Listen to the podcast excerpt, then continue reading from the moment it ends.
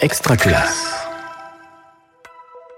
Je m'appelle Christelle Sévillot et j'enseigne actuellement l'allemand au collège de Korensberg à Truchtersheim, dans l'est de la France, en Alsace. Les énergies scolaires, le podcast à l'écoute de toutes les énergies qui font école. Je vais te montrer là euh, une vidéo d'une élève pour le projet euh, e-twinning qu'on a mené et elle présente euh, son talent. Mein Talent Gitarre spielen. Alors cette année, avec deux groupes d'élèves de 5e du collège, on fait un projet e-twinning sur toute l'année avec des partenaires en Suisse dans le cadre du cours d'allemand. Et ma première séquence de l'année en allemand, ça a consisté à se présenter en mettant en valeur les talents de chacun de mes élèves. Ich denke, dass ich wirklich sehr gut zeichnen kann. Donc, les, les, élèves m'ont donné toutes leurs vidéos et puis on les a envoyées aux correspondants suisses et ce sont les correspondants suisses qui ont élu l'incroyable talent de Truchtersheim. J'ai adoré découvrir mes élèves euh, sous une autre facette l'un des élèves qui a été élu par euh, les élèves suisses. Il a été élu notamment pour ses figures acrobatiques à vélo. Et j'ai trouvé ça vraiment, vraiment chouette parce que c'est un élève qui n'est pas forcément le plus à l'aise euh, en allemand euh, habituellement, mais sa vidéo, elle a vraiment plu au correspondant parce qu'il s'est vraiment embêté à faire un super montage, à se présenter de façon un petit peu originale. Et j'étais vraiment contente pour lui qu'il soit élu. Et je crois que ça lui a donné confiance aussi en allemand. Euh, finalement, il a pu franchir un petit peu la barrière de la langue, puisqu'il a participé beaucoup plus en classe aussi euh, suite à, ce premier échange avec les correspondants. Ça fait maintenant plus de dix ans déjà que j'enseigne l'allemand. J'étais euh, stagiaire à l'époque hein, à l'UFM, vers 2008-2009. Et c'est un souvenir particulièrement marquant pour moi dans mon parcours avec eTwinning, parce que quand j'étais stagiaire, j'avais euh, une classe de quatrième alternance. Alors je ne sais même pas si ça existe encore, ce genre de, ce, type de classe, mais c'était vraiment un défi, comme on a souvent des défis à relever quand on est euh, enseignant débutant. Euh, un défi pour trouver comment motiver des élèves qui ne voyaient pas du tout à quoi pouvait leur servir l'école. En fait. Donc naturellement, dans mon année de stage, euh, j'ai été amenée à réfléchir sur la question de la motivation. Et euh, j'ai décidé de faire mon mémoire euh, professionnel sur cette question. Je me suis vraiment demandé, comment je pouvais donner du sens à un cours d'allemand. comment je pouvais faire utiliser la langue allemande de façon authentique à mes élèves et vraiment donner du sens à l'apprentissage de l'allemand et au-delà même du sens aux apprentissages à l'école de façon générale pour ce groupe un peu particulier. Et au fur et à mesure de ces recherches, je suis tombée sur eTwinning. En 2012, j'ai eu la chance de pouvoir participer à un séminaire de contact à Aachen.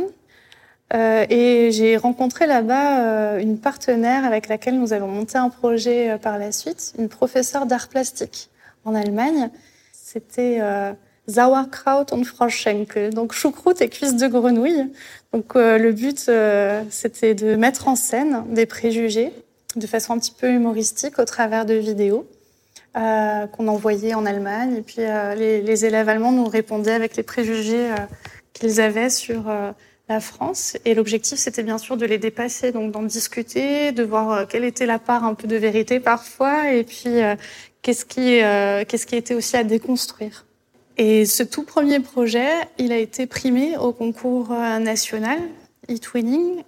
Et suite à ça, on m'a proposé aussi de donner des formations à des collègues pour leur expliquer ce que c'était que ce dispositif et comment on pouvait l'utiliser avec les élèves.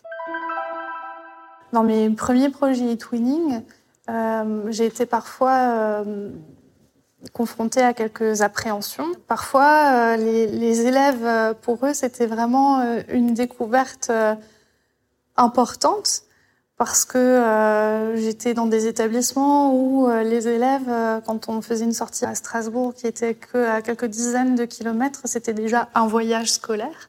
Et donc, quand ils ont reçu les vidéos de leurs correspondants en Turquie, Les élèves turcs se présentaient dans leur environnement quotidien, dans, dans leur famille, dans leur maison. Pour eux, ça a été vraiment une découverte culturelle, disons. Pour moi, e-twinning, c'est vraiment l'occasion de faire tomber les barrières de la classe, faire tomber ces barrières linguistiques, ces, barrières parfois aussi psychologiques. C'est important pour qu'ils comprennent que l'allemand, c'est une langue vivante, que c'est une langue de communication aujourd'hui en Europe. Je propose à mes élèves en fait un projet e-twinning par groupe et par année. Ça fait beaucoup de projets. Souvent, les enseignants pensent que e-twinning c'est réservé aux enseignants de langue. C'est pas du tout le cas. Il y a des projets qui se font dans toutes les matières et pour tous les niveaux, de la maternelle au post-bac d'ailleurs. Euh, dans le projet qu'on mène actuellement euh, en sixième bilingue, donc sur euh, l'écriture à l'ère du numérique, ça a été justement aussi l'occasion de faire des liens avec les, les enseignements aussi de, de mes collègues. Par exemple, ma collègue d'histoire, elle a pu vraiment plus s'occuper de la partie historique, que moi j'aurais été bien incapable de, faire. Ma collègue de français, elle a, réalisé des calligraphies que nous, ensuite, on a envoyées aux correspondants. Euh, et ma collègue d'art plastique euh, leur a fait faire des mail art, donc euh, de l'art postal. Et on va là prochainement d'ailleurs envoyer ces œuvres aux correspondants pour qu'ils puissent les exposer dans, leurs établissements.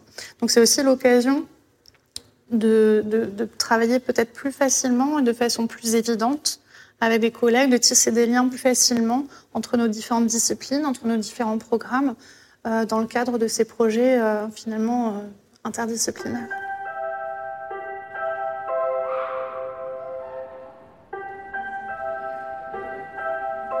E-twinning m'a aussi permis personnellement de, de, franchir des barrières, les barrières des frontières, parce que je n'imaginais pas avant faire un projet pour le cours d'allemand avec euh, des pays autres que l'Allemagne, la Suisse ou l'Autriche. Donc c'est vrai que de ce côté-là, ça m'a vraiment permis euh, d'ouvrir aussi un peu mes horizons et de proposer à mes élèves de faire des projets aussi avec euh, des élèves en Italie, en Pologne en Grèce, en Turquie. Alors pour moi, maintenant, c'est impossible d'imaginer de passer une année scolaire sans projet e-twinning.